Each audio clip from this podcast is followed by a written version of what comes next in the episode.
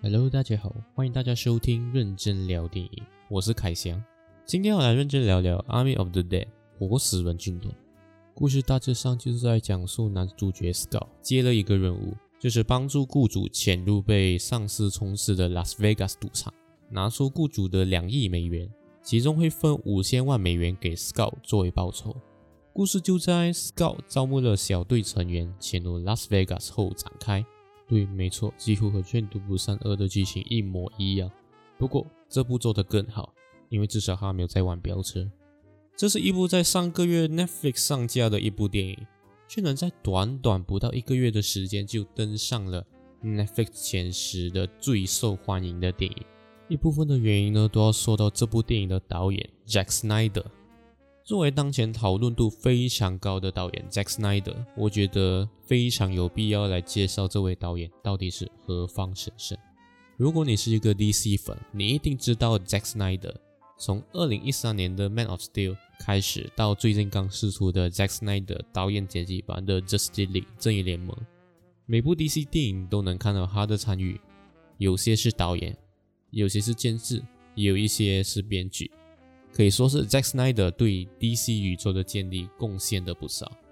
不过，到底是为什么才会让他成为目前讨论度最高的导演呢？还要让他这部电影《Army of the Dead》一释出就引起那么为人所知的事件呢？这就要说起2017年由他执导的《Justice League》正义联盟。2017年的《Justice League》正义联盟起初是由 Zack Snyder 执导的。不过后来，Zack Snyder 拍出的版本不让制片方，也就是 Warner Bros 满意，导致一直重复修改和修剪。再加上当时 Zack Snyder 的家庭发生了一个非常不幸的事故，他的女儿 Autumn Snyder 自杀，原因不明，相信只有少数的人才了解。这让 Zack Snyder 决定了要退出 The c i t y 导演的职位，选择陪伴家人度过这艰难的时刻。之后 j u s t i e 换了个导演 Josh Whedon，并且大幅删减了 Zack Snyder 拍摄大约七十五趴的片段，这也间接导致了电影上映的时候口碑不佳，并且票房严重亏本。之后，影迷们为 Zack Snyder 发起了一个运动，叫做 Release the Snyder Cut，就是想要让 Warner Bros 释出 Zack Snyder 当年的 Justice League 导演剪辑版。长达数年的抗争也终于等到了二零二一年三月十八号，在 HBO Max 上映了 Zack Snyder 长达四个小时版本的《正义联盟》，正式宣告了 Release the Snyder Cut 的运动的胜利。这部导剪版的评价方面，比起当年的 Justice League 也好了不少，至少剧情方面交代的更加完整和逻辑。人物的刻画也比起当年的版本更为的详细和完整，这就是现在为什么 Zack Snyder 如此之出名的原因。好了，回归正题，我们回来聊聊这部电影。一个电影宇宙系列的成功，需要建立在它详细和严谨的世界观设定上。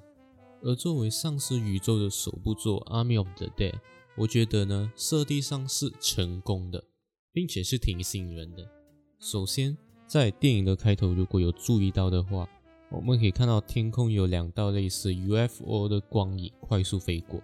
这证明了在这个世界里存在着外星文明，也可以大胆推测丧尸的出现可能和外星人有关联。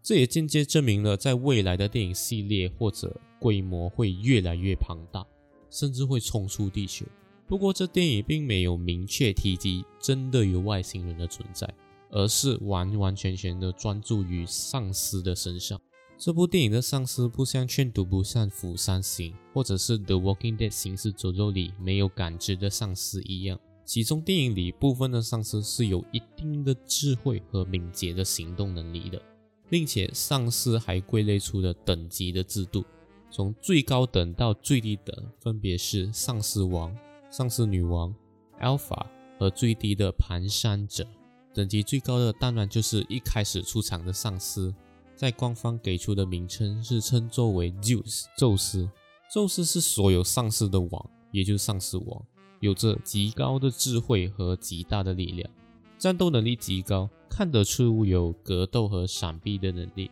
甚至会戴上头盔保护自己的弱点，也就是脑袋。被宙斯咬到的人类会继承一部分的智商和能力，也就是成为 Alpha，和宙斯一样有高智慧和极大的力量，不过相比之下可能略低一筹。而上世女王官方将她命名为 Athena 雅典娜，能力应该和 Alpha 相当，不过地位更高，因为怀上了宙斯的孩子，所以成为了女王。是的，设定上 Alpha 是可以怀孕的，只是不懂。蹒跚者是否也是一样如此？这部分如果对西方神话有了解的话，其实雅典娜就是宙斯的女儿。不过这也合理，因为雅典娜本就是宙斯转化的，算是宙斯的孩子。不过又让她怀孕成为女王，嗯，贵圈真乱。蹒跚者也就是普通上司，灵智慧数量极多，会服从上层命令并做出行动。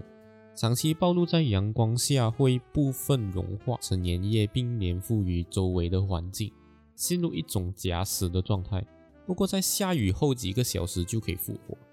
目前我们还知道丧尸是会进入冬眠的状态，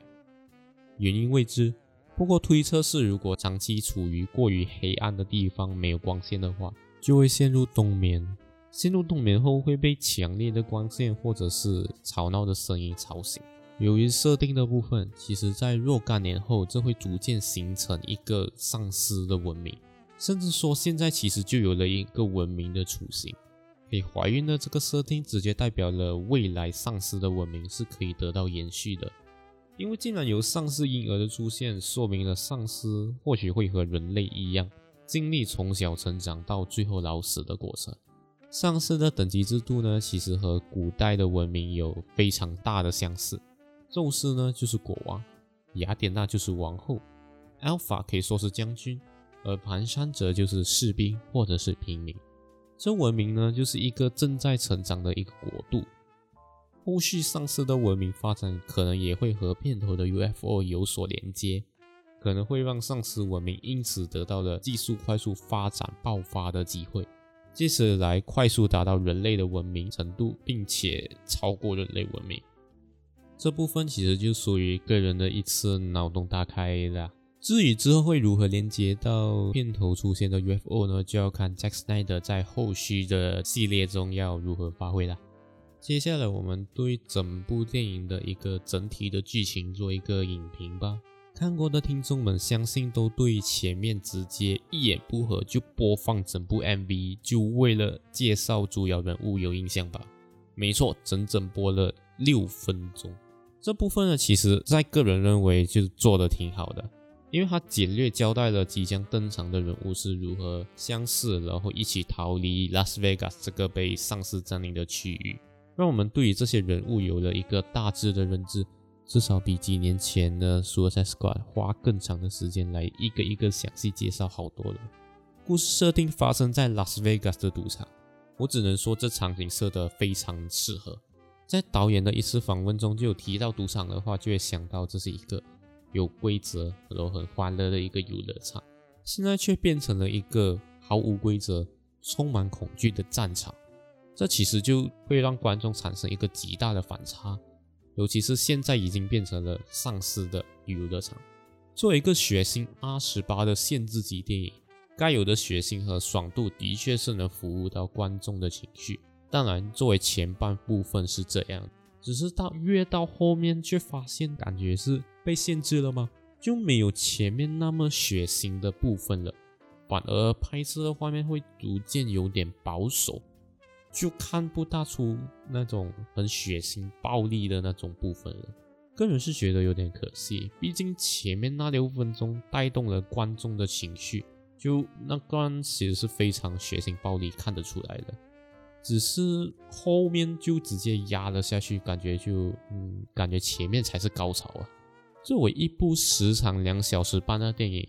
个人觉得前面的铺垫时间有点过长了，长达五十分钟的铺垫啊，也就是整部电影的三分之一，也就是要等到五十分钟漫长的铺垫，那个男主角 Scout 是如何成立他的团队，五十分钟后才要正式踏入被。丧尸冲刺的拉斯维加，虽然这铺垫是很重要，毕竟是男主角 Scout 在招募整个他的成员的过程。但是未免有点过长，而且节奏显得很缓慢，可能这部分就劝退了不少观众继续往下看的情绪。剧情部分呢，在五十分钟后开始渐入佳境，也就是当主角团终于踏入拉斯维加斯开始，这里就开始为观众呈现了整个丧尸的世界观，整个丧尸的文明，也让我们更了解拉斯维加斯里面的情形是如何的。主线剧情部分呢，也开始迅速进展，主角团开始有人领便当，也有人开始作死。首先，我要说明一点，作死其实是绝对有必要的。尤其是作为一个爽片，作死是一个非常重要的元素，因为作死是给很好的领导剧情走向危机的部分，从而让观众产生紧张感，也会对后续的剧情有所期待。不过说真的，强迫症的人如果看了这个电影，会有非常多的地方可以吐槽，比如说可以学会关门吗？一开始进入拉斯维加这个区域的时候，他们是通过一个集装箱进去的，进去后可以关门吗？难道你们就不怕这些丧尸会通过这个集装箱去到外面的世界吗？还有一点，在后半段的时候，男主角 Scott 要带着他的女儿从天台的直升机逃离宙斯的追杀的时候，到了天台后也是不关门，而且不马上直接上直升机，还靠在外面休息。真的那么想要给宙斯一个追上来的机会吗？不过说真的，作死的部分整体看下来是蛮多的。会觉得有一点智商被侮辱的感觉，靠作死而领导剧情走向是没有问题，可是过多的作死会导致剧情有点过于牵强的感觉。简单来说呢，就是看起来会毫无厘头，不符合逻辑。电影的最后呢，有一个感情戏，是关于 Scout 和他的女儿 Kate 最后的对话，因为 Scout 这个时候已经被咬了。这对话呢，其实有点间接影射了导演 Zack Snyder 和他的女儿 Autumn 的情况，只不过电影里死的是父亲，而不是女儿。或许最后的对话里，Scott 对女儿说的话，也是由 Zack Snyder 想对他去世女儿说的话。当然，也有可能是过度解读的，各位听众听听就好。然后在接下来有一个小彩蛋，讲述的是其中一个主角团的成员。Vanro 其实还活着，并且还带出了一大笔钱去享受了。不过后来发现，其实自己已经被宙斯咬了，或许会成为新的宙斯。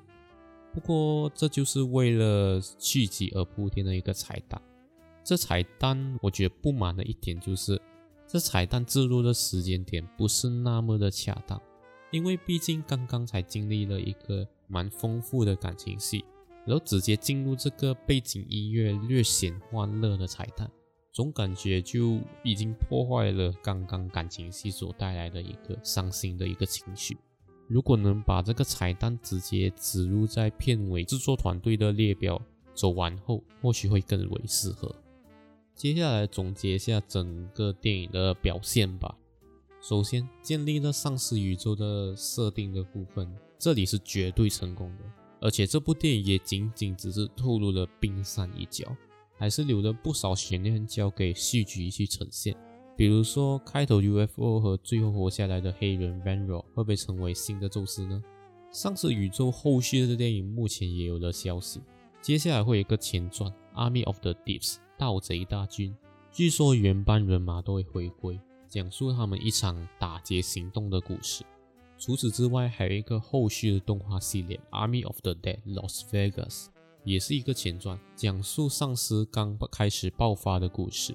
至于后续续集的部分呢，暂时也还没有消息，我们也只能拭目以待啦。关于整体剧情方面的表现，说真的，后半部有点堪忧，剧情的张力略显不足。虽然到最后几乎所有人都死了。可是没有让我们会感慨的部分，也就是我们不会在事后的时候去想，哦，刚刚那个人死的好惨啊，然后就很可惜的样子。因为身为观众，我们其实也早早就看得出有人一定会死，有一些角色可能就是身为肉盾的感觉，就看得出来。不管他们是怎么死，就牺牲自己，或者是自己作死，就其实都可以预料到的。关于剧情的这个方面呢，我觉得有非常大可以进步的空间吧。如果剧情的安排可以让人更加能幸福、符合逻辑，而不是单纯无脑做事来领导剧情走向的话，我觉得会表现得更好。毕竟故事设定的部分几乎可以说是满分的，就是剧情的品质拉低了整体电影的分数。今天的节目呢也来到了尾声，接下来每两周的星期五都会更新新的一集，记得准时收听哦。也别忘了关注频道的 Instagram，叫做认真聊电影，在那边会更新频道的新的一集的更新的进度哦。我们下个星期再认真聊电影吧，感谢大家的收听，我是凯翔，拜。